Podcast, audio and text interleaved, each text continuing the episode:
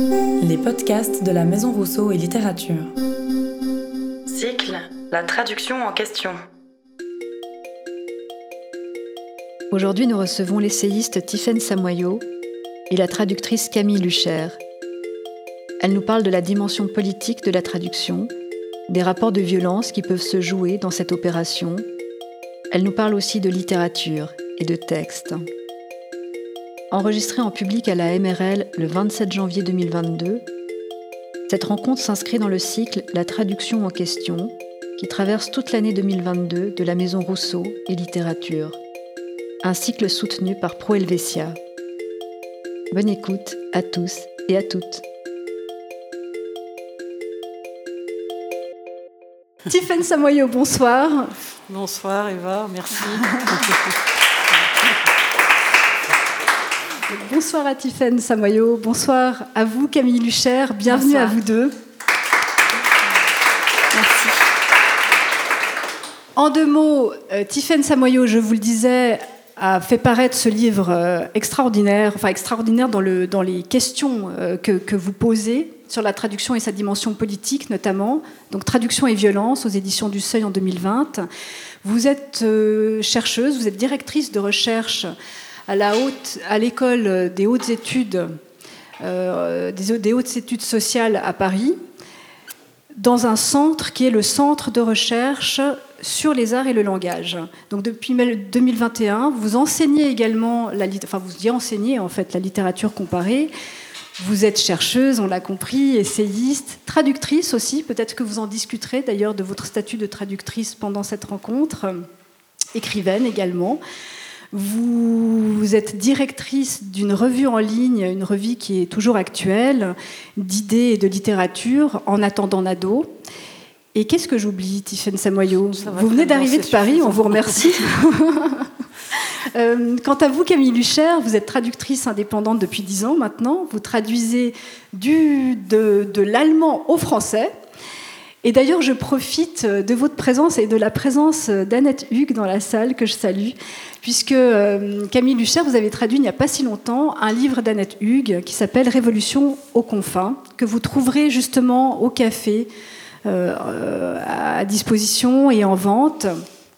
Vous êtes depuis trois ans également directrice de la collection allemande des éditions Zoé, une remarquable maison d'édition. Je vous invite à aller euh, découvrir leur site.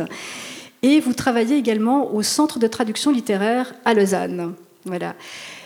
Une essayiste d'un côté, une praticienne de l'autre, un livre qui pose pas mal de questions, je pense, aux praticiens. C'est pour ça que nous avons souhaité réunir ces deux profils euh, et vous inviter à dialoguer, à échanger. Il y aura bien sûr, vous pourrez poser des questions tout à l'heure.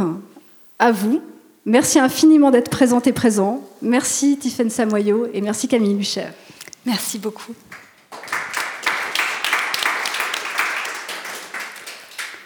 Alors merci euh, tout d'abord à la Maison Rousseau et de la littérature, à Eva Cousido pour avoir organisé cette rencontre. Donc euh, moi j'ai eu la chance de rencontrer Camille Lucher avant de faire sa connaissance euh, physiquement des choses qui sont devenues de plus en plus rares aujourd'hui. Et donc, euh, je vous remercie aussi d'être présent avec vos corps euh, vivants dans cette salle pour partager avec nous. C'est euh, très agréable et réconfortant. Et donc, j'avais eu la chance de lire une traduction de, Camille Lucher qui était Derrière la gare de Arnaud Kamenich. Et depuis, j'ai découvert, grâce aussi à tout ce qui a lieu sur Internet, son journal de traduction du livre de Annette Hoog. Donc, euh, voilà, qui est, présente et j'aimerais bien qu'on ait l'occasion d'en parler. Euh, et donc en effet, le, livre peut poser des questions euh, aux praticiens et notamment aux traductrices et traducteurs littéraires.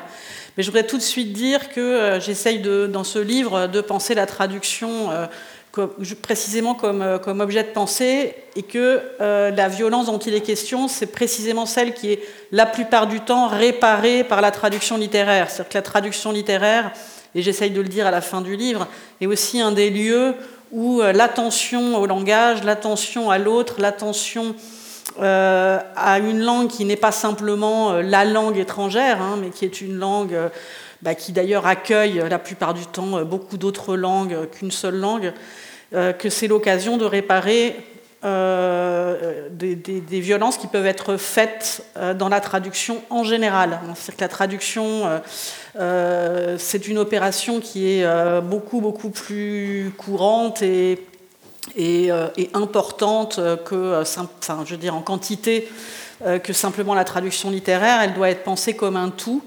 Euh, donc moi, je ne suis pas pour dissocier la pensée de la traduction de la littérature et la pensée de la traduction, euh, l'autre pensée de la traduction. Simplement, euh, je pense que la traduction littéraire a beaucoup de choses à dire à la traduction en général et que c'est l'occasion de, le faire entendre aussi dans, notre dialogue. Voilà. Donc on, a un peu imaginé, on a discuté ensemble avant au téléphone et puis juste, juste avant pour, pour savoir un peu comment organiser le dialogue.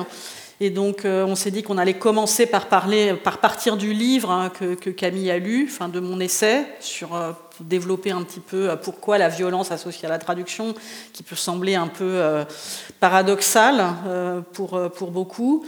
Et ensuite, obéissant un peu à, l'arc que dessine le, livre, hein, qui fait passer de, la séparation à la réparation, plus nous centrer sur la traduction littéraire et je poserai des questions euh, c'est moi qui, interrogerai Camille sur sa pratique et, aussi sur les, auteurs et autrices qu'elle a traduits et qui, voilà, qui, demandent euh, une certaine euh, exigence à la traductrice. Merci beaucoup. Merci à mon tour de vous remercier d'être ici en chair et en os. Et puis de remercier la MRL pour cette invitation qui me donne l'occasion de formuler pour moi-même et, pour vous d'essayer de formuler les papillons intellectuels que ce livre crée en moi. Alors quand je, quand je lis, ce, quand j'ai lu et quand j'ai relu maintenant pour préparer cette rencontre ce livre de Tiffaine Samoyo, Traduction et violence, j'ai véritablement le cerveau en ébullition et, euh, et, des papillons qui se situent pas seulement dans la tête, parce que ça, c'est vraiment un livre qui euh, donne à penser et qui vient euh, remettre en mouvement toutes sortes de concepts et d'idées reçues euh, qu'on associe généralement à la traduction. Alors je ne vous mentirai pas, euh, je me suis sentie visée en lisant ce livre parce que je pense que j'ai beaucoup déjà utilisé les termes d'accueil, d'hospitalité pour parler de la traduction. Pas forcément en ce qui concerne ma pratique, ou pour décrire ma pratique de la traduction. Euh, je pense qu'on pourra y revenir là-dessus. Mais en tout cas, euh, lorsque je cherche à, promouvoir la traduction, euh, à parler de traduction, notamment à travers mes activités avec le Centre de traduction littéraire à Lausanne, où, on cherche vraiment à valoriser le, la pratique des traducteurs et la lecture des traductions. Et donc je suis sûre que j'ai déjà composé un texte de programme qui utilise le terme d'accueil, d'hospitalité. Euh, mais euh, d'autres encore euh, qui sont mis en branle dans, votre livre. Et puis j'aime ça, être mis en branle, être confronté. D'ailleurs, je, je, pense que c'est aussi une des qualités de la traduction, on y reviendra, que de revivifier les images et nous inviter à nous questionner sur des mots qu'on utilise euh, peut-être un peu trop facilement. Et c'est, je crois, vraiment ce qui, qui a motivé l'écriture et la publication de ce livre, euh, attaquer des idées reçues. Oui, Merci beaucoup de, cette lecture. En effet, il s'agit euh, bien sûr que vous avez raison de parler d'accueil et d'hospitalité. Hein. C'est une des tâches de la traduction.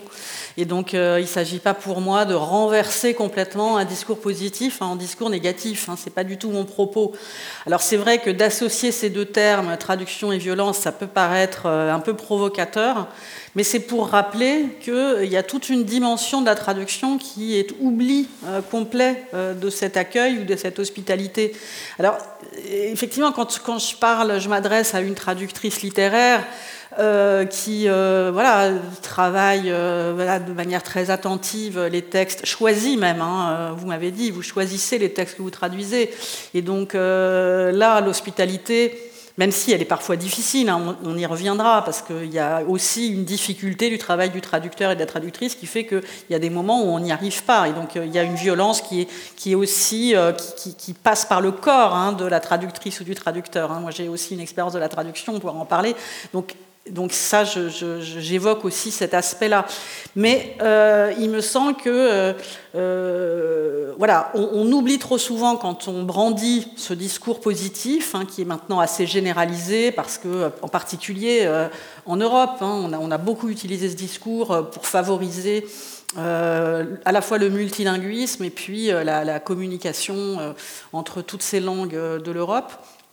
on oublie que la traduction a aussi son versant euh, appropriateur, euh, et, que, ce versant appropriateur de la traduction, il a joué un rôle très très important dans l'histoire, hein, et que dans, toutes les, les opérations de violence historique, la traduction a joué un rôle, hein, a joué un rôle diplomatique, a joué un rôle dans la colonisation, a joué un rôle euh, de, a été un outil hein, de la soumission de l'autre. Et, je trouvais que c'était important de le rappeler, non pas pour dire la traduction c'est ça, hein, c'est pas du tout mon propos, mais la traduction peut aussi être ça, donc soyons vigilants.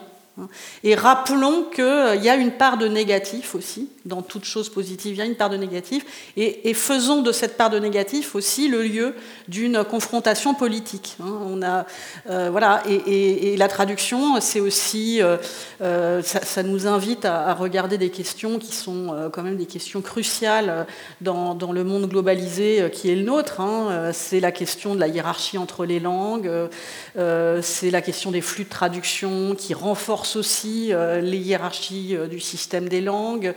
Euh, c'est aussi évidemment l'énorme enjeu de la traduction automatique qui fait que on est tous autant que nous sommes constamment traduits hein, et qu'aujourd'hui on est traduit à longueur de temps. j'ai travaillé sur des chiffres qui ne sont pas dans mon livre parce que j'ai travaillé là-dessus depuis, mais il faut savoir que par jour, rien que sur Facebook, il y a 17 milliards de traductions et qu'on sait que le marché sait que pour vendre, il doit s'adresser à chaque, euh, consommatrice et chaque consommateur dans sa langue. Donc euh, tout est constamment traduit. Et euh, en, fait, ces traductions invisibles, parce qu'elles sont invisibles, ces traductions, eh bien, on, est, on, est, quand même invité à s'interroger sur elles, parce qu'elles, elles sont quand même assez violentes, hein, dans la mesure où elles croient en une équivalence des langues euh, qui n'existe pas, hein, et que les langues s'équivaleraient comme euh, les monnaies, comme, euh, et, là on a une vigilance très grande à avoir collectivement. Et je, pense que précisément quand on s'intéresse à la traduction et qu'on la pratique, en particulier traduction de sciences humaines, traduction littéraire, on a un rôle à jouer pour aiguiser cette, cette vigilance. Alors c'est intéressant aussi parce que que justement vous parlez de la traduction automatique, de ce, de ce flux de traduction euh, dans lequel on, nage véritablement. Enfin, si on y arrive à nager, mais le, ça semble assez évident pour la traduction euh, de tous les jours, de la communication, la traduction généraliste. Euh, vous parlez aussi de l'interprétariat, de la traduction orale et des enjeux historique, mais encore euh, actuel aussi. Euh, dans le, par exemple, on va en reparler, je pense, mais la, la, délivrance des témoignages. mais ce que je trouve intéressant, c'est que vous articuliez ça avec la traduction littéraire, parce que on pourrait aussi se dire que c'est des domaines qui sont complètement indépendants les uns des autres, que ça, on utilise le terme traduction, mais que ce qui s'y joue n'est pas exactement la même chose, que ce ne sont pas les mêmes enjeux. Oui, c'est important pour moi de, relier les deux. D'abord pour ce que je disais à l'instant, c'est-à-dire que ben, on a tout intérêt à faire communiquer euh, ces différents parce qu'elles ont des choses à se dire, hein, ces, différentes pratiques. Euh, et aussi parce que la traduction littéraire peut, euh, elle aussi, hein, succomber aux mêmes, aux mêmes difficultés, voire violences euh, donc on a, on a l'habitude de distinguer entre, mais c'est une, une, distinction qui est un peu trop, euh, sans doute, binaire, un peu trop polarisée. quand on distingue entre les traductions ethnocentriques, par exemple, c'est-à-dire des traductions qui amèneraient, enfin qui feraient en sorte, hein, ça a été un idéal de traduction pendant très très longtemps, euh, et ça l'est aussi pour beaucoup de gens. Hein. On, entend quand même assez souvent, euh, dans un discours assez courant, euh, Ah, ben ce, livre est excellemment traduit parce qu'on ne sent pas que c'est une traduction. C'est très paradoxal comme compliment, parce que précisément, si on ne sent pas que c'est une traduction, c'est que on a, on a d'une certaine manière effacé le caractère étranger du texte et son altérité. Euh, alors, on oppose à ces traductions ethnocentriques qui, pour beaucoup, encore une fois, pour beaucoup d'époques, pour beaucoup de cultures et pour beaucoup de personnes, pour beaucoup d'individus, sont les meilleures traductions qui soient. On l'oppose à des traductions euh, plus littérales hein, qui laisseraient apparaître euh, l'altérité du texte et qui seraient donc plus respectueuses de l'étranger, qui, qui aussi une, manière plus valorisée, je dirais, à notre époque euh, de penser la traduction parce que on la pense, euh, on essaye de la penser euh, en vertu de notre éthique du rapport à autrui. Mais c'est beaucoup plus compliqué que ça parce qu'on sait très bien que dans la pratique, si on traduisait toujours hein, de manière littérale, c'est-à-dire de façon à, faire surgir dans la langue d'arrivée la langue étrangère et la, eh bien, ce serait illisible. Donc on est toujours en train de composer entre euh, l'un et l'autre. Alors on n'est pas aussi polarisé que dans la théorie. Hein. J'imagine que là, vous pouvez en parler d'expérience. Oui, mais aussi ce qui, suscite chez moi cette réflexion, c'est, euh, vous en parlez parce que euh, vous différenciez différents niveaux de violence. alors il y a la violence politique, la violence externe, mais vous parlez aussi d'une violence interne à la traduction, à l'acte de traduire. Et dans ce cas-là, vous différenciez la, violence euh, du traducteur, la violence faite au traducteur, la violence faite à l'œuvre et la violence faite à la langue. Et c'est euh, évidemment que ce que vous venez de présenter, cette traduction euh, qui ferait entrer l'étranger, est une violence qu'on fait à la langue. Et ce que je me disais, c'est que actuellement, il y a une violence, je trouve, pour la langue française, c'est la traduction de l'anglais, qui est dans une position dominante, mmh. l'anglais, et qui vient abreuver notre, notre vision du monde, notre marché, notre... Et, et là, quand on a des calques de l'anglais, ben, on en a tous les jours. Hein, euh, qui n'a pas dit euh, impacter, euh, le nouveau mot à la mode depuis quelques années maintenant, euh, mais qui euh, vient évidemment de, l'anglais, qui, et de plus en plus de calques comme ça viennent contaminer notre langue. Euh, dans ce cas-là, on ne peut pas vraiment mettre sur le même niveau une traduction de l'anglais qui ferait entrer l'étrangeté, mais parce qu'on est même plus sensible au fait que c'est de l'étranger. Euh, et, d'autres traductions, par exemple du tibétain, qui euh, calqueraient des, euh, des, motifs de langue et des images pour nous montrer ce que c'est que le, tibétain. toutes les langues ne sont pas au même niveau.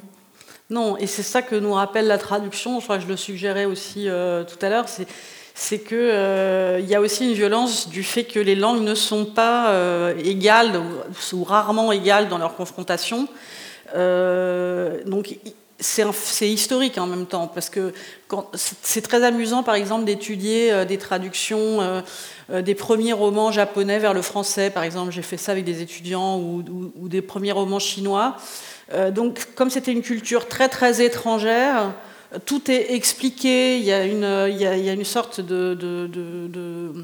d'incapacité de, faire voir euh, ce que serait euh, l'art des bouquets ou l'art du sushi ou ce genre de choses. Et puis, plus on avance, plus la connaissance, les langues s'interpénètrent et les cultures s'interpénètrent, en fait, plus la traduction est, euh, est, possible. Et c'est vrai que c'est pas une question, je dirais que c'est moins une question de voisinage ou de différence radicale des langues c'est aussi de communication entre les langues. Hein. C'est-à-dire qu'effectivement, euh, le chinois est beaucoup, très, beaucoup plus différent du français que l'allemand du français, mais néanmoins, ce n'est pas que ça hein, qu'il faut prendre en compte, parce que euh, plus le chinois et le français rentrent en contact, euh, finalement, plus les langues, elles ne se ressemblent pas, elles ne sont pas voisines, hein, mais plus elles communiquent.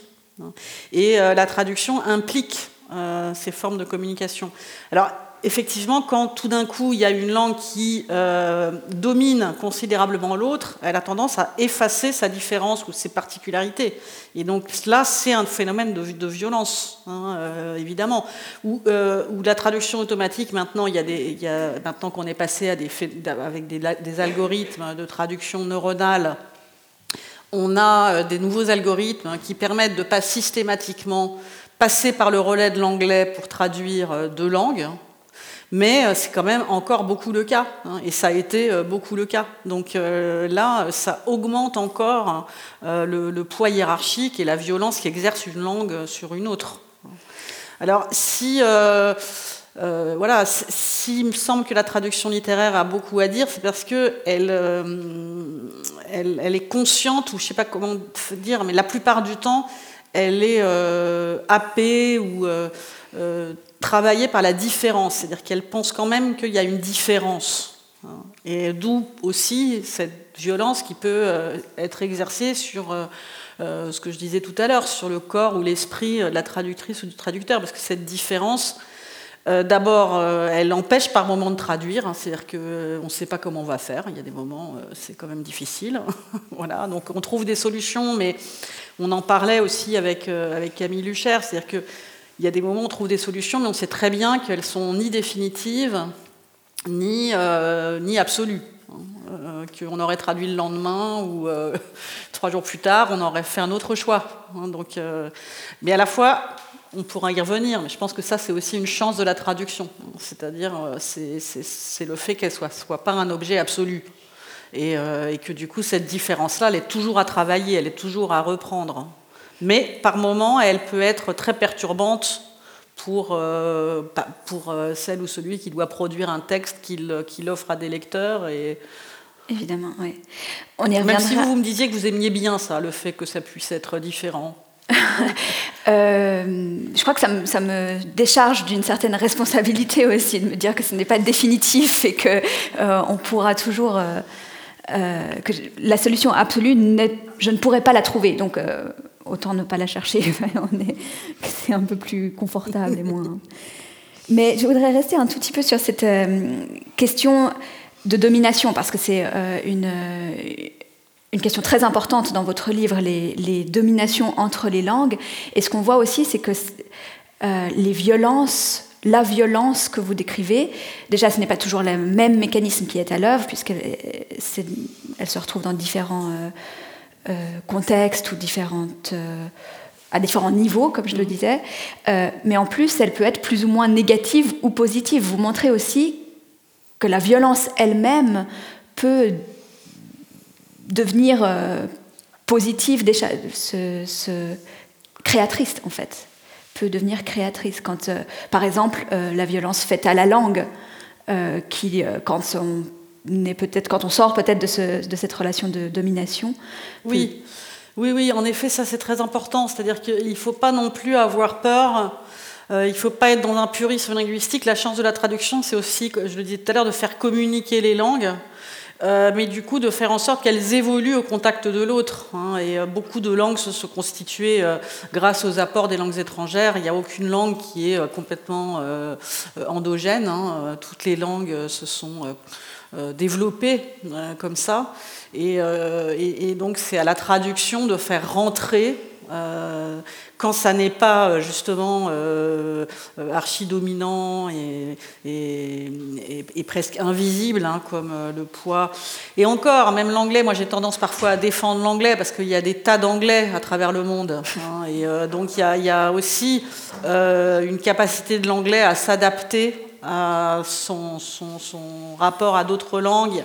Euh, évidemment, pas l'anglais pas hein, euh, pas celui du management, etc. Mais euh, il y a quand même toute une écologie hein, de l'anglais qui arrive à, devenir des langues. il y a plusieurs anglais, disons, dans le monde. Hein, donc, mais je dirais que la traduction a cette, cette force-là, c'est-à-dire que en, forçant un petit peu sa propre langue au contact de la langue étrangère, on a la possibilité de modifier aussi cette langue, hein, de ne pas, pas la laisser à sa place. Hein. Et, c'est une des forces de la traduction et éventuellement de la violence de la traduction, c'est justement de dire les choses ne sont pas à leur place. Hein, et on doit, ne doit pas penser que les choses sont à leur place, parce que là, c'est le début de, de forme d'absolutisme. Hein, euh, et, c'est ça la traduction, on déplace, hein, on déplace, euh, on change de contexte, on change d'époque, euh, parce que la traduction c'est aussi la traduction des langues du passé. Hein, c'est pas simplement un déplacement dans l'espace, un déplacement aussi dans le temps. Et, donc dans tous ces mouvements-là, il y a des formes de violence et d'appropriation. bien sûr que quand on traduit, mettons Dante aujourd'hui, on ne le traduit pas comme on le traduisait au XVIe siècle, au XIXe siècle, et, donc on y, apporte son, cachet. Mais, en même temps, la contrepartie, c'est qu'effectivement, euh, on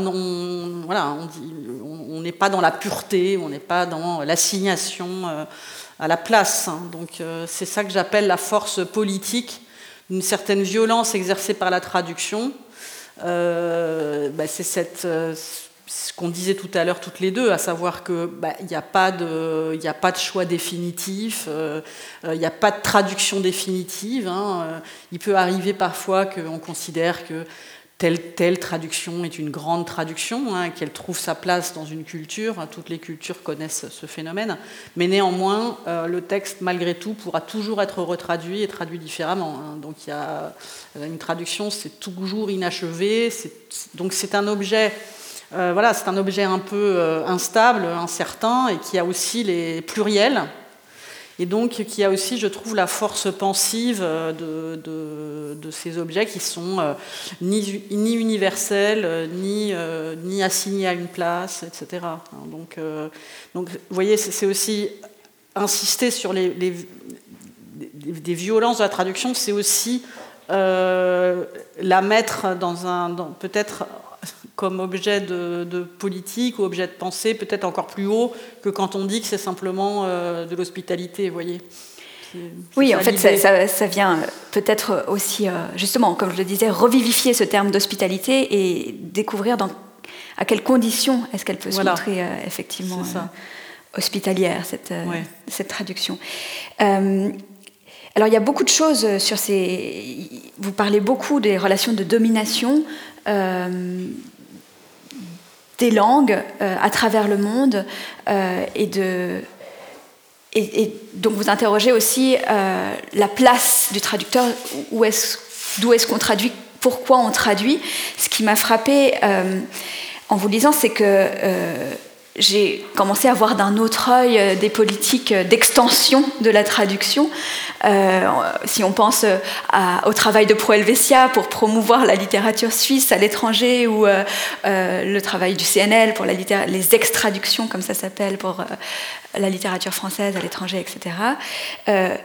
où j'avais été très admirative d'un projet d'un entrepreneur lausannois qui est complètement passionné du Petit Prince et qui est très fier euh, de participer à la traduction du Petit Prince euh, dans le monde entier. Il, compte 333 langues, euh, presque autant que la Bible. Et alors évidemment, ça vient d'un côté. Et le catalogue Ikea, qui est quand même le, livre le plus traduit au monde. ne pas oublier le catalogue Ikea. Mais Le Petit Prince, voilà, traduit en groenlandais et en,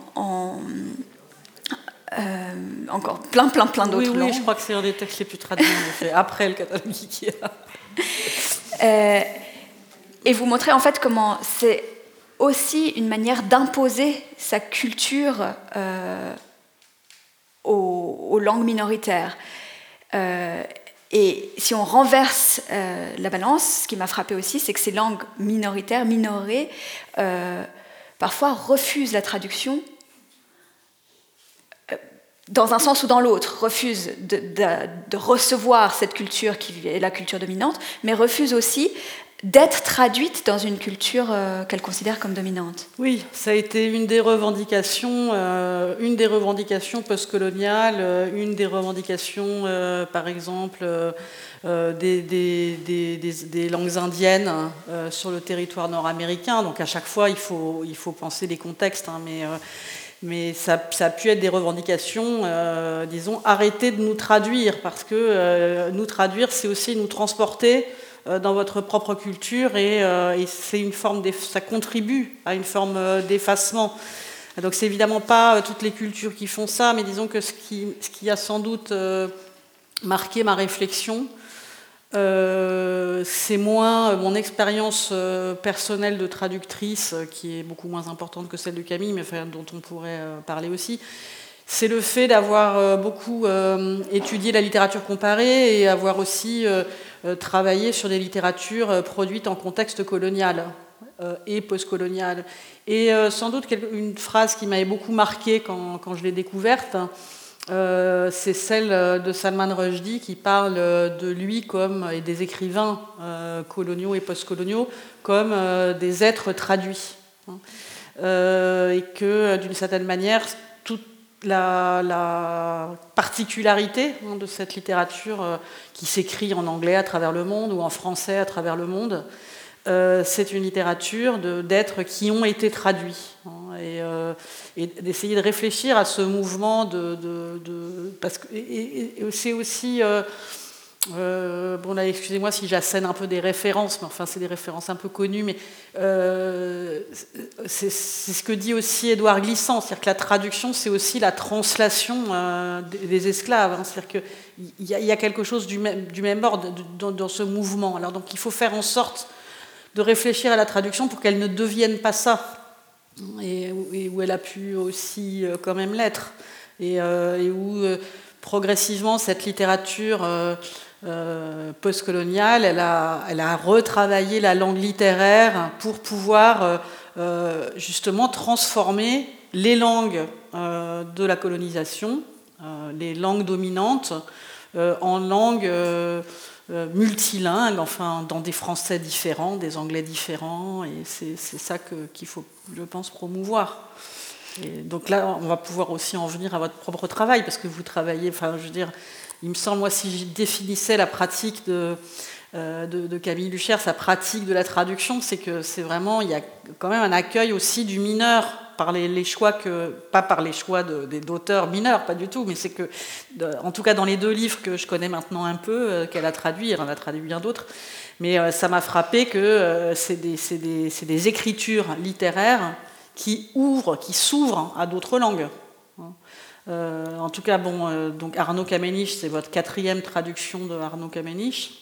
Mais euh, pour le livre que j'ai lu derrière la gare, c'est une langue allemande, mais qui est quand même travaillée par le romanche. Et donc il y a toute cette réflexion est-ce qu'on on traduit ce multilinguisme Sachant qu'une des choses les plus difficiles à traduire, c'est la traduction elle-même, parce que la traduction, c'est un mouvement, en fait. Et quand on traduit, on est obligé d'arrêter un peu ce mouvement un moment pour produire un texte. Donc comment est-ce qu'on fait pour, euh, pour, euh, pour, inscrire ce mouvement-là, des interférences euh, voilà. Quant au livre d'Annette Hugues, on pourra en parler après, mais il, est aussi ouvert, enfin, il est, enfin, c'est encore autre chose, on en parlera après. Commençons par Caméniche, parce que sinon... oui, effectivement, le romanche d'ailleurs de, de le romanche qui est une langue qui revendique le fait de, traduire pour s'enrichir, pour enrichir sa culture. Il fait énormément. Il y a beaucoup de traductions euh, vers le romanche, euh, soutenues par la Lia Romancha, entre autres, pour. Euh, alors le Petit Prince évidemment, mais bien d'autres textes encore, des pièces de Shakespeare qui sont traduites en romanche pour euh, enrichir la littérature. Et d'ailleurs, l'hébreu aussi est une langue qui s'est un peu construite euh, entièrement, de, par des traductions. Mais, c'est intéressant aussi de voir comment euh, la Catalogne, par exemple, a réussi à devenir ultra dominante culturellement grâce à ça. Un mouvement de traduction, enfin dominante, pas, mais quand même très très forte, par un mouvement de traduction inlassable pour justement résister culturellement par rapport au castillan. Et euh, c'est sûr que c'est une solution très importante pour les, langues minoritaires que euh, d'être encouragé à traduire. Et euh, il y a toute une politique à mener de, cet ordre-là. Donc excusez-moi, je vous ai interrompu. Non, mais le, dialogue, juste. le, Kamenisch, il écrit donc non pas en romanche, qui est sa langue maternelle. Arnaud Kamenisch est né dans les Grisons dans la région de Coire, où il parle le romanche sourd-sylvan. Euh, mais évidemment, tous les romanches sont complètement euh, euh, bilingues. il parle allemand et lui écrit en allemand, mais effectivement fait entrer dans sa langue des mots de romanche. Et donc de cette question, le premier texte que j'ai traduit de lui, Césner, c'était aussi son, premier roman était même bilingue. Donc là, il n'avait pas fait entrer le romanche, mais il l'avait fait entrer dans le livre, puisque le livre était publié, l'original, en version bilingue, avec l'allemand d'un côté et le romanche de l'autre. Il l'avait auto-traduit. Et voilà, exactement. Il s'était auto-traduit. Alors, Vous savez euh, comment il a fait? Est-ce qu'il écrivait les deux en même temps ou est-ce qu'il a écrit une première version et ensuite... Euh, Alors lui m'a dit qu'il avait traduit, euh, qu'il l'avait écrit en allemand parce que c'était essentiellement basé sur des souvenirs d'enfance et qu'il euh, voulait, avec l'allemand, établir une première distance par rapport à ses souvenirs d'enfance. Donc c'est, je crois, quelque chose que beaucoup d'écrivains disent, qu'ils n'écrivent pas dans leur langue maternelle, mais que ça crée une, distance pour atteindre la langue littéraire. Et ensuite, euh, euh, une fois qu'il avait écrit en allemand, il a réécrit le livre en, en romanche. Lui-même insiste euh, sur, le fait qu'il n'a pas traduit, mais réécrit. Euh, mais il le présente côte à côte et on peut effectivement comparer que les. Enfin, évidemment, il y a plein de différences, parce qu'il y a toujours plein de différences entre, des textes entre, en deux langues, mais il joue aussi avec euh, le nombre de cornes des vaches ou des petits éléments comme ça qui font que des tout petits détails varient d'une version à l'autre. Et quand je l'ai traduit, le, l'offre de l'éditeur, c'était de le publier en trilingue. Oui, ce que j'ai vu, oui, c'est fou. Donc, euh, donc effectivement, ça donnait un livre avec euh, le romanche en bas et l'allemand et le français côte à côte. Pour moi, c'était assez important de savoir qu'il avait d'abord écrit en allemand puisque j'allais le traduire de l'allemand. Donc je...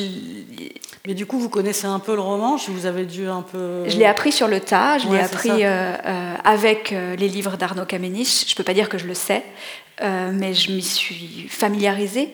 Et hum, il y a beaucoup d'outils. Euh, enfin, c'est ce qui est bien, en fait, c'est pour ça qu'on peut aussi traduire de langues qu'on ne connaît pas forcément, parce qu'il y a énormément d'outils pour, les, pour les approcher, pour se les approprier.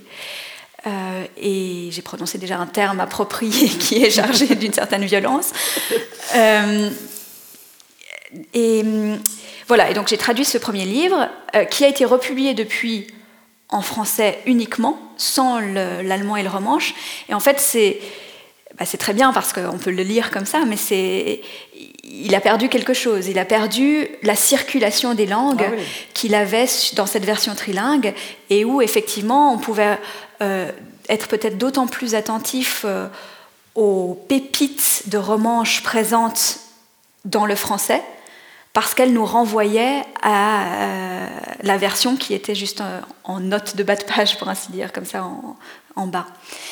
Euh, et ça, visuellement, rien que visuellement, ça activait le romanche, mais aussi l'allemand, parce que, comme je considère que l'intérêt aussi et la poétique d'Arnaud Kamenisch, c'est cette cette polyphonie et cette circulation des langues, bah, je tenais à le conserver en français. Et donc il y a, euh, à certains endroits, du, euh, de l'allemand ou voilà, du romanche. Dans Derrière la gare, c'est encore euh, ah oui. autre chose parce que là, bah, c'était son deuxième livre et il a comme fondu l'allemand et le romanche dans l'écriture d'un livre à hauteur d'enfant. Et c'est donc la langue de l'enfant qui permet qui donne cette licence poétique de créer des mots. Parce que l'enfant ne va pas encore à l'école et n'a pas encore appris à lire, et donc il crée des mots. Et là, pour le traduire, ben, ça me semblait essentiel de garder toute la circulation des langues, hein, parce qu'on parle du romanche, mais il, utilise aussi euh, de l'italien, il utilise euh, de l'allemand, du suisse-allemand. Euh, bon, c'est en fait une langue très très orale mmh. qu'il écrit. Et, et donc j'ai travaillé avec le romanche et avec la le fait que c'est une langue latine et qu'on va pouvoir euh, trouver des... Donc pour essayer de faire... Mon, idée, c'était d'essayer de faire entendre le romanche, qui est cette langue curieuse, la quatrième langue nationale, euh, qu'on entend parfois, on connaît quelques mots, les capoons, les, euh, des, choses qu'on mange évidemment, et, Graziefitch, ou les, des mots comme ça et d'essayer de, le donner à entendre. Alors évidemment, c'est complètement artificiel, euh, c'est complètement... Mais en fait, je crois que les livres d'Arnaud Kamenisch, l'original est aussi d'une certaine, certaine, manière artificielle. Enfin, c'est une langue littéraire de toute façon. C'est ça. Disons qu'il ne faut pas entendre artificiel d'un point de vue euh, péjoratif parce qu'il y a une vraie poésie. Enfin, moi, je le lis en plus en français euh, sans avoir euh, non plus cette culture où c'est la quatrième langue nationale pour, moi, enfin dans mon, dans mon, dans mon expérience, disons.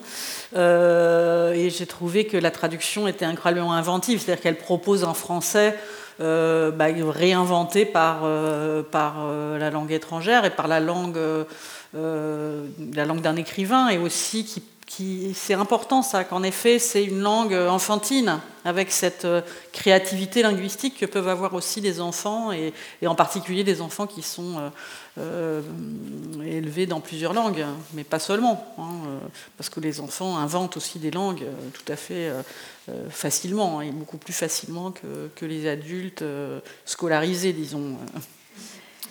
Mais ce que je, trouve, ce que je trouvais intéressant, et je crois que dans Derrière la gare, c'est particulièrement visible, mais qu'en fond, c'est ce que je que j'essaye de faire ou ce qui m'intéresse dans toutes les traductions, c'est de trouver euh, cette, euh,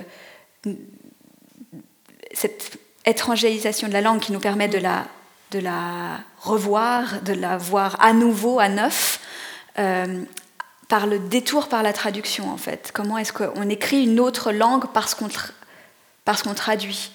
Euh, c'est pas très facile à décrire et c'est pas très, c'est pas évident de mettre le doigt dessus. Et je pense que c'est peut-être bien comme ça parce que l'idée c'est pas de montrer, mais c'est de proposer une une tentative de de lecture. Vous citez euh, beaucoup de choses dans votre livre, vous avez donné des références, mais ce qui est particulièrement savoureux aussi à la lecture de ce livre, c'est que vous faites vous, vous, citez beaucoup d'exemples littéraires euh, que vous décrivez, où vous décrivez les mécanismes qui sont à l'œuvre.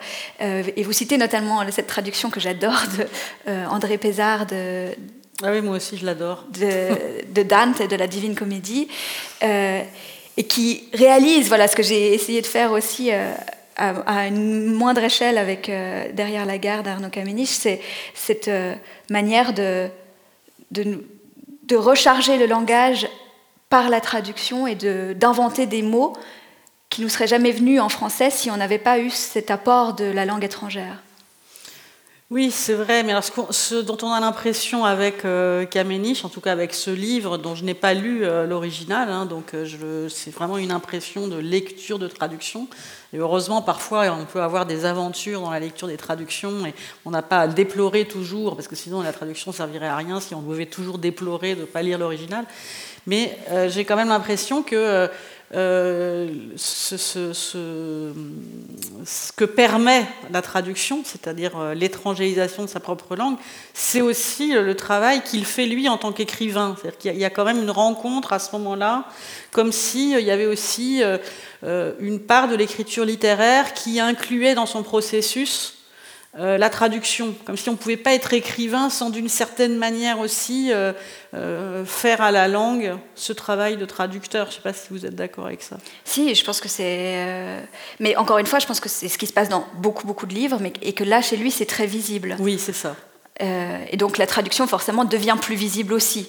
Hmm. Et, parce qu'on m'a beaucoup dit, euh, euh, avec Derrière la gare notamment, surtout avec Derrière la gare et un peu avec les autres livres de Kamenisch qui ont toujours, alors c'est pas toujours dans la perspective d'un enfant, donc c'est pas toujours aussi appuyé, mais il y a toujours cette, euh, ces langues colorées. Oui, parce qu'il y a beaucoup d'oralité, parce que même dans un autre, c'est des, des, voilà, c'est toujours presque des pièces de théâtre, quoi, une oralité extrême.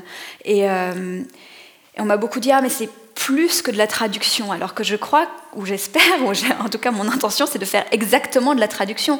C'est-à-dire, euh, pour moi, euh, comme j'arrive à me le formuler, l'idée de refaire le geste de, l'auteur, euh, de, refaire à la langue ce qui, à ma langue ce qu'il fait à sa langue, mais par le truchement du texte original. Donc ça ne donnera jamais quelque chose comme si j'avais écrit en français.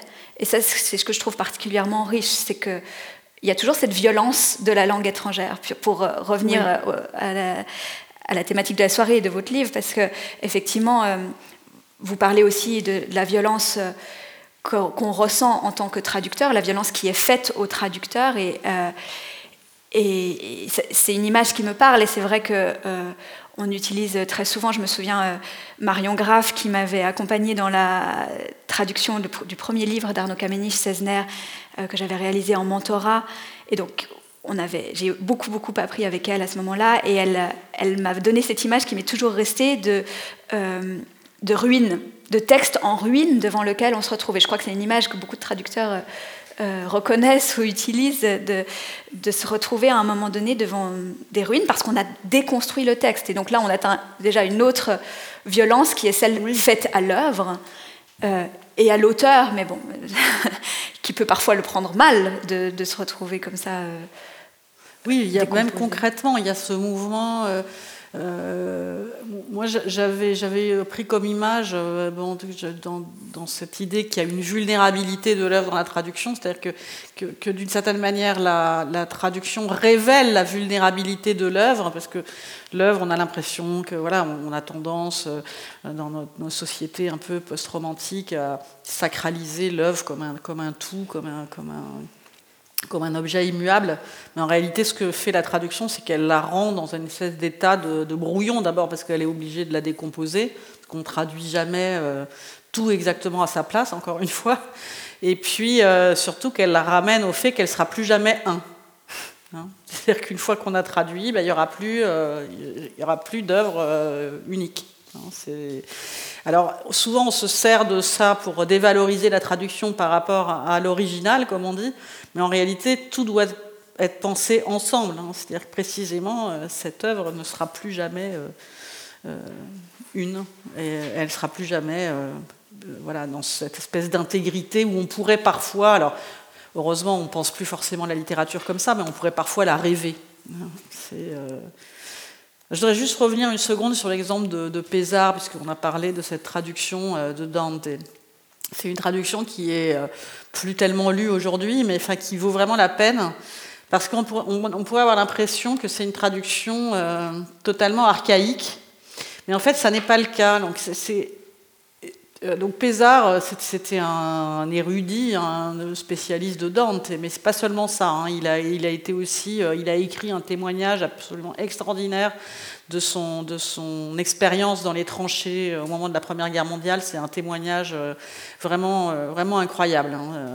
Ça fait partie des plus, des plus forts que j'ai lus sur l'expérience de la guerre, vraiment très très concrète.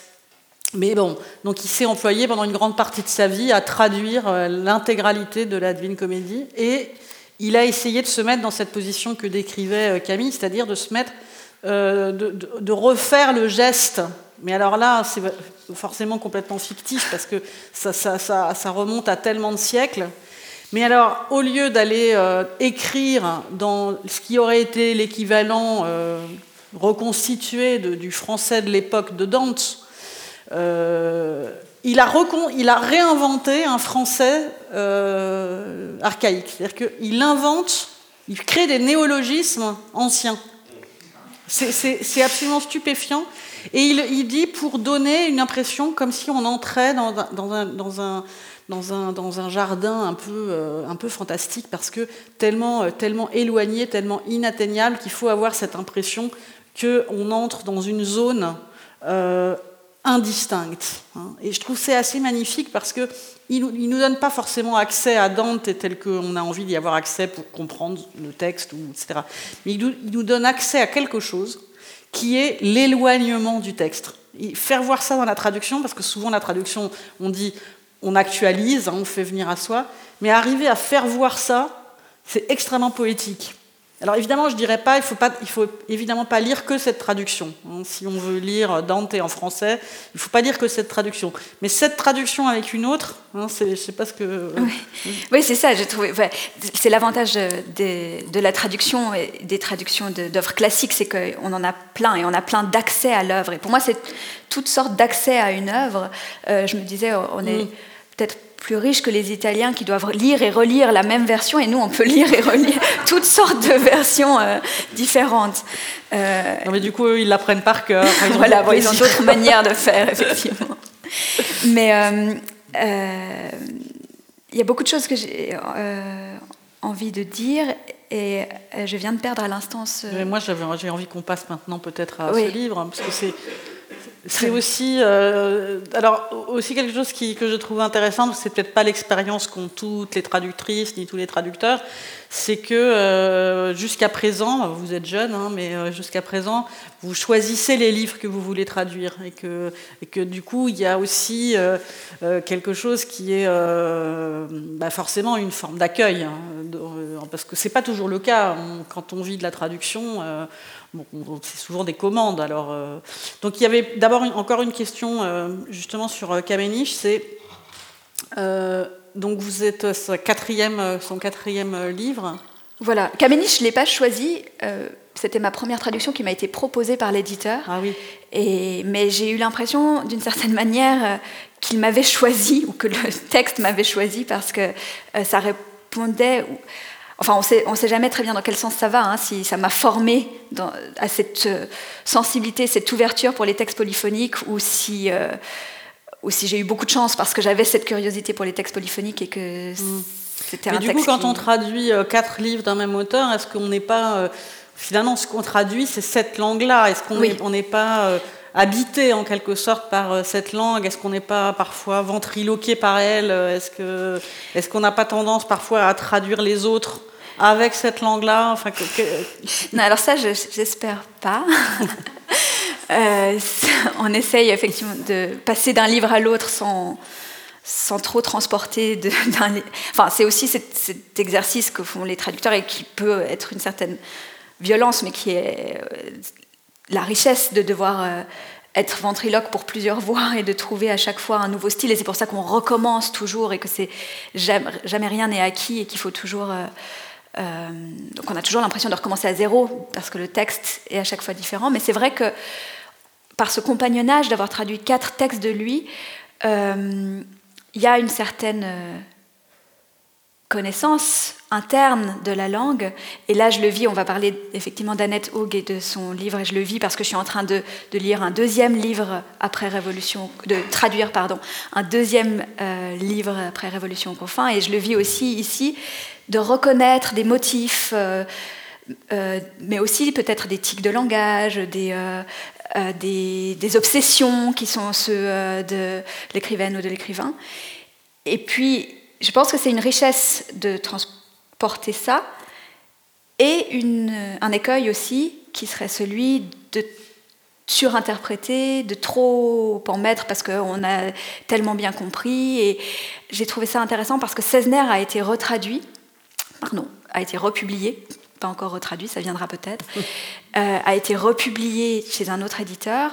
Dix ans plus tard, j'ai eu l'occasion donc de reprendre ma traduction pour un en plus, c'était publié chez un éditeur français, donc il y avait un déplacement géographique d'un éditeur suisse à un éditeur français, euh, et il m'a proposé de reprendre le texte, ce que j'ai fait, et en même temps, j'ai dû faire bien attention de ne pas euh, transformer le texte qui était le premier livre de l'auteur, en un livre qu'il aurait écrit plus tard, puisque moi j'avais déjà traduit plein de livres de lui. C'est intéressant ça, oui, bien sûr. Et, vraiment, euh, j'ai à plusieurs reprises euh, dû me réfréner parce que, bah, par exemple, cette circulation des langues n'est pas du tout la même. En plus, euh, comme il avait publié deux versions, bah, il y avait moins de l'une et l'autre des langues dans chacune des versions, forcément. Et puis, voilà, donc c'est des petites choses comme ça où comme toujours pour la traduction, il faut euh, surtout pas euh, être trop figé et trop fixe. Et, euh, oui, et aussi dans, ma question, il y a cette idée que moi j'ai expérimentée aussi en tant que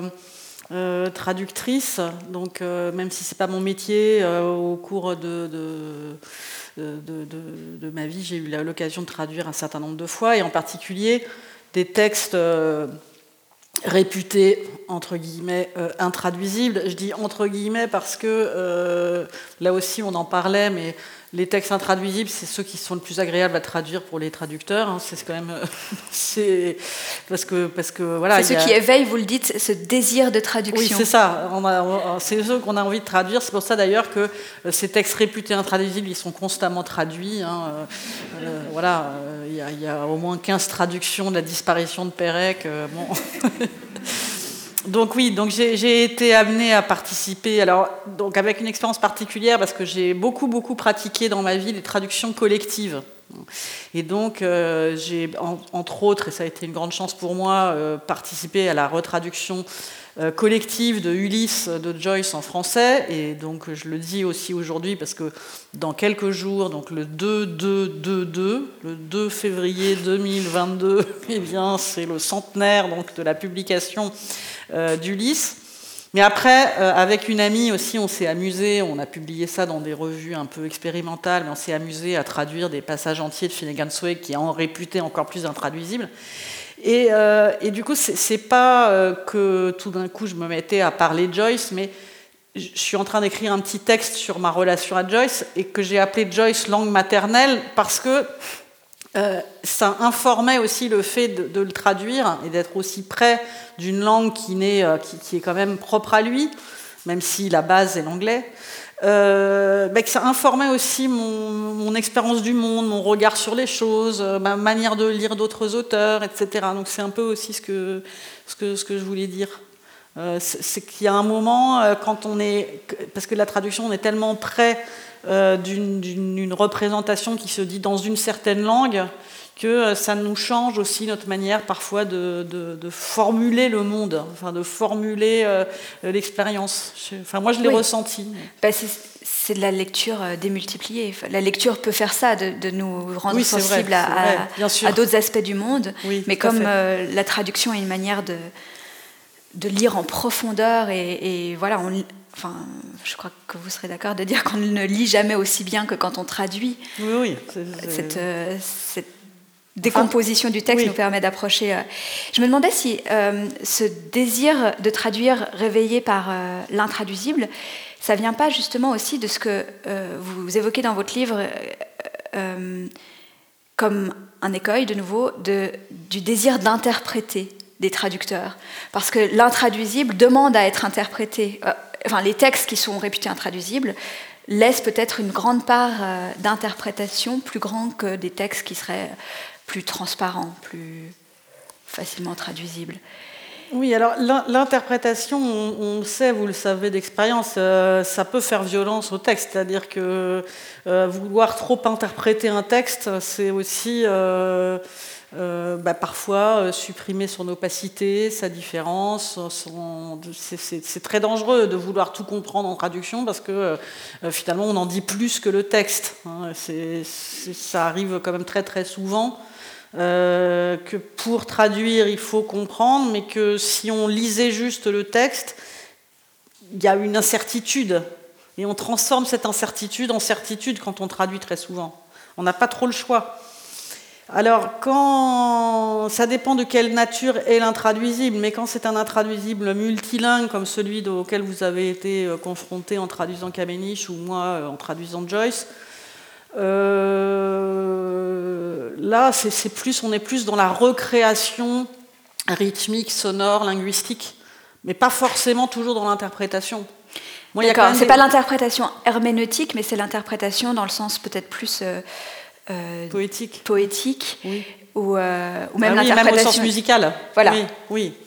L'interprétation musicale, dans le sens mm. aussi où on va mettre forcément beaucoup de soi et de sa propre langue. Moi, je pense que dans Derrière la gare, euh, j'ai mis beaucoup de moi-même, forcément, parce que j'ai pensé à mon rapport au langage quand j'étais enfant et, et que toutes les traductions sont différentes euh, et quelqu'un d'autre traduirait forcément différemment, mais évidemment, un texte comme ça, ce serait complètement différent. et en particulier les textes qui sont très marqués d'oralité, et je m'en suis rendu compte aussi parce que donc dans la, dans la traduction collective de Joyce, il se trouve que j'étais en charge, entre autres, du dernier épisode, donc le fameux euh, monologue de Molly Bloom. Or, depuis que le texte est dans le domaine public, euh, ce monologue a été joué par un certain nombre d'actrices au théâtre.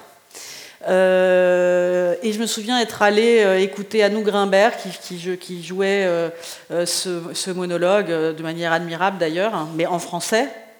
Et elle, elle avait tout à fait consciente, conscience pardon, qu'elle disait un texte qui avait été traduit. Elle savait très bien qu'elle disait un texte c'est un texte très oral que, j'ai été amenée à respirer beaucoup en, traduisant. Et elle était très consciente, et d'ailleurs elle m'avait posé des questions lorsqu'elle avait préparé la mise en voix, donc la mise en scène de ce, de ce texte.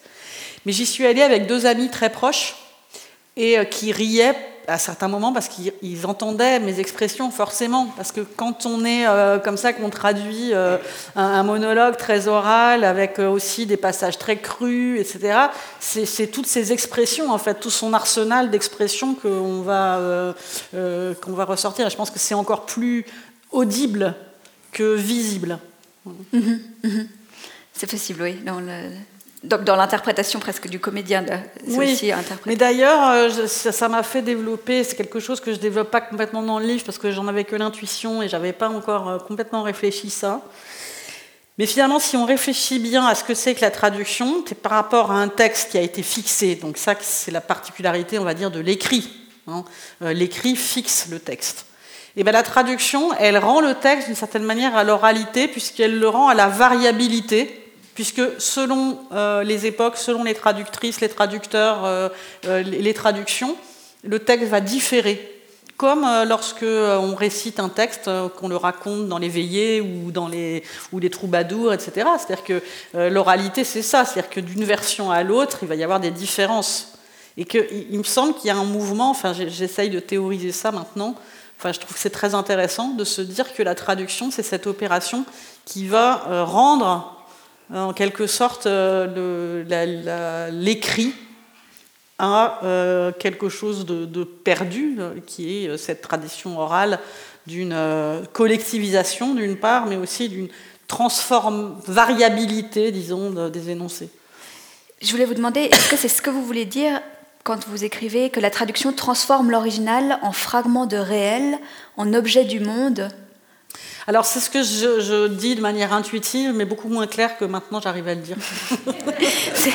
Parce que je voulais justement vous demander cette ce que vous vouliez dire par là et vous venez de l'expliquer. Oui, c'est ça, mais euh, en fait c'était un peu indistinct. Quelquefois on essaye de penser des choses et ça prend beaucoup de temps pour arriver à le formuler. Et euh, j'ai réussi à le formuler que dans l'après-coup.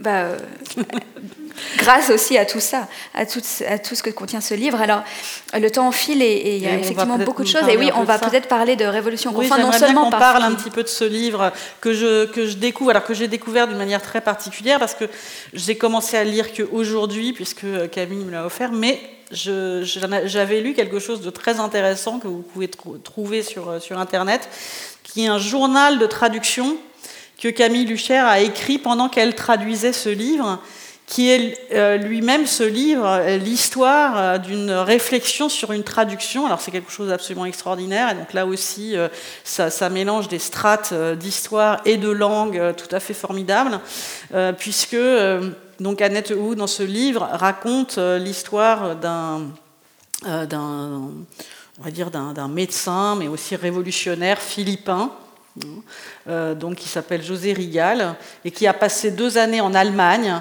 et il a traduit dans une langue euh, philippine, hein, le tagalog, je crois, euh, Guillaume Tell de Schiller, donc de l'allemand vers cette langue. Hein. et donc, moi, pour le moment, j'en suis qu'au début, mais ce que, ce que, j'ai trouvé extraordinaire dans ce journal, c'est que les strates de, traduction, de, transfert hein, de langue et de circulation euh, qui se faisait jour. J'ai l'impression que je perds euh, mon micro, mais non, ça ne doit pas être le cas. Euh, voilà, c'est aussi une aventure de traduire la traduction, mais traduire aussi une histoire vraie, hein, une histoire. et en plus, donc dans ce journal qu'on trouve sur Internet, si vous tapez Camille Lucher, vous allez vite tomber dessus. Il y a une photo parce que euh, Annette Hug, elle pourra nous le dire puisqu'elle est présente, mais elle a elle-même retraduit vers l'allemand la traduction en tagalog de euh, José Rigal. Et euh, vous mettez une photo de, cette, traduction. cette traduction. Donc il y a vraiment toute une aventure de traductrice et de traducteur. Donc est-ce que vous pouvez nous en dire un peu plus et, les difficultés particulières Parce que vous dites que vous avez eu besoin énormément de, vous documenter pour traduire ce livre qui est très travaillé par bah voilà, des, des, réalités culturelles très éloignées, des rencontres culturelles incroyables, parce que Schiller et le tagalog c'est quand même une, histoire particulière. Donc voilà, j'aimerais bien qu'on parle un petit peu de ça. Merci beaucoup pour ce résumé. Le, journal de traduction m'avait été commandé par euh, la plateforme Toledo.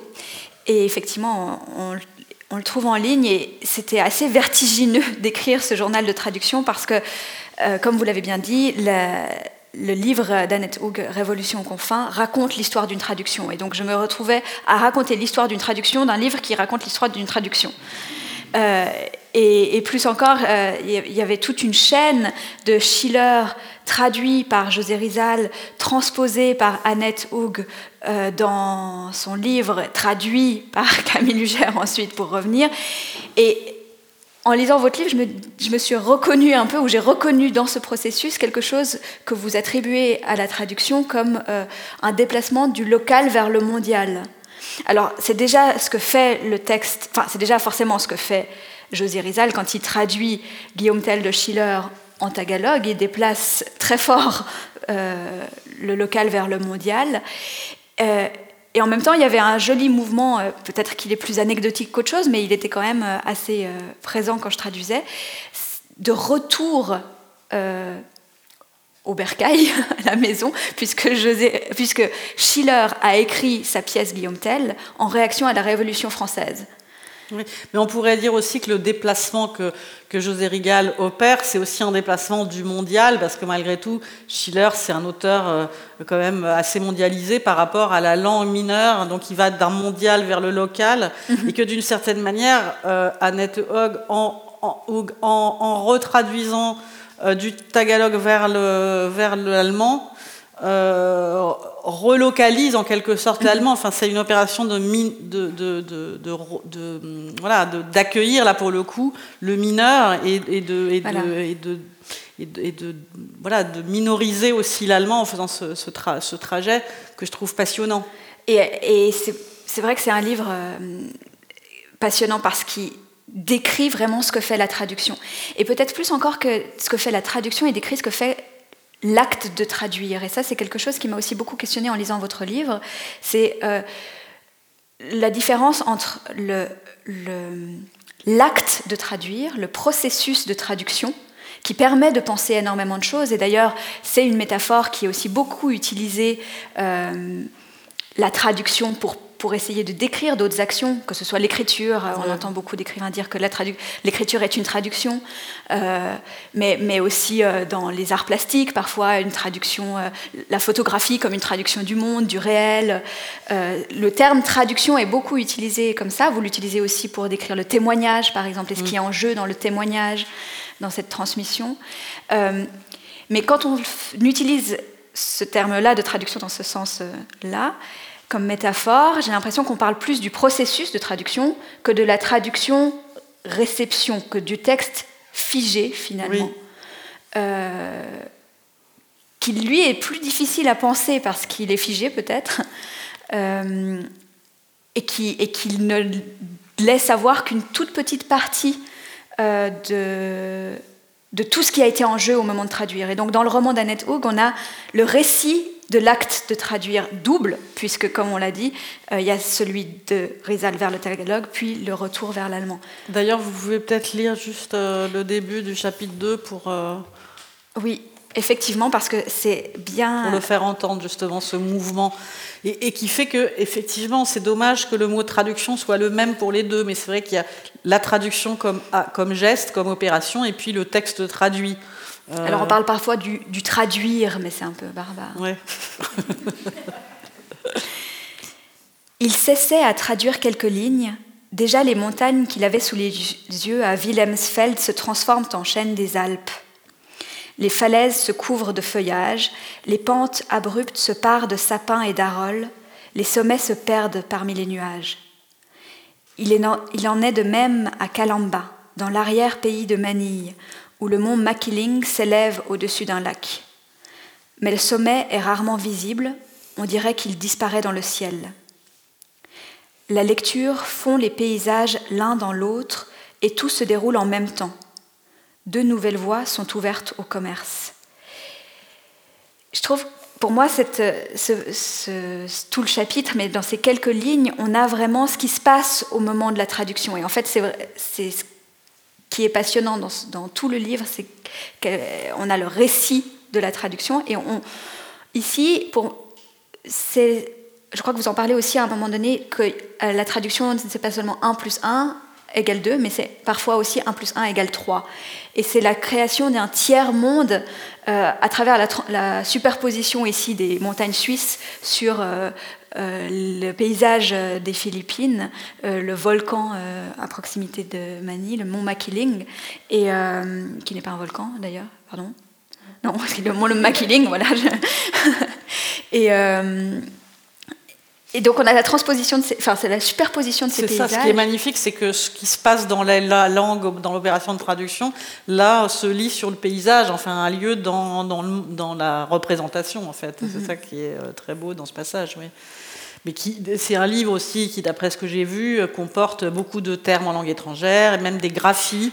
Voilà. Il y a tout un... Alors, on parlait tout à l'heure du compagnonnage, et là, je le vis euh, avec le deuxième livre que je suis en train de traduire de la même auteur. C'est vraiment et vous en parlez, on peut peut-être revenir là-dessus, sur le fait que rien n'est plus difficile que de traduire des traductions.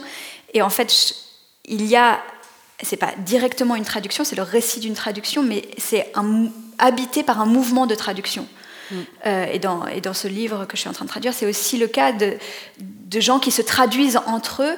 Euh, alors vous, en parlez dans votre livre à l'exemple euh, de Proust notamment, mais euh, dans un tout autre contexte, beaucoup plus tragique aussi, de Primo Levi, ou, des textes qui sont, bah, comme chez Joyce aussi, habités par différentes langues et où la question se pose toujours de comment est-ce que les mots, ou plutôt, pardon, pour dire, vous parliez au tout début de, la transparence ou de l'illusion de transparence, et, et c'est chez Annette Hook, j'ai l'impression que c'est des livres qui mettent en valeur toujours la différence entre les langues, la guerre des langues, pour reprendre un terme que vous utilisez. Oui, la guerre des langues et aussi la manière dont elles peuvent, euh, justement, dans l'écriture, euh, se rencontrer.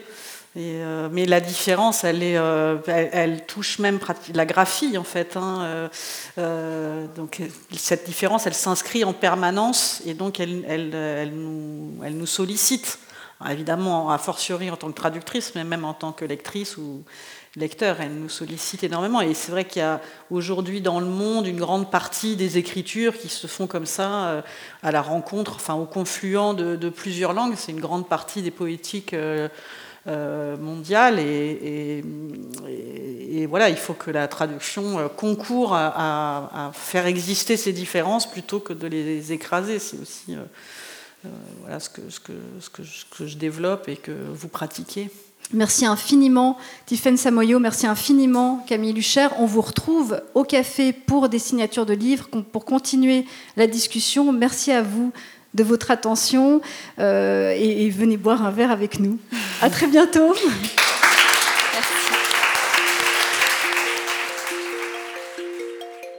Traduction et violence, c'est terminé. Réécoutez nos podcasts en tout temps sur les plateformes Spotify et Apple Podcasts et sur notre site où vous pourrez retrouver toute notre actualité.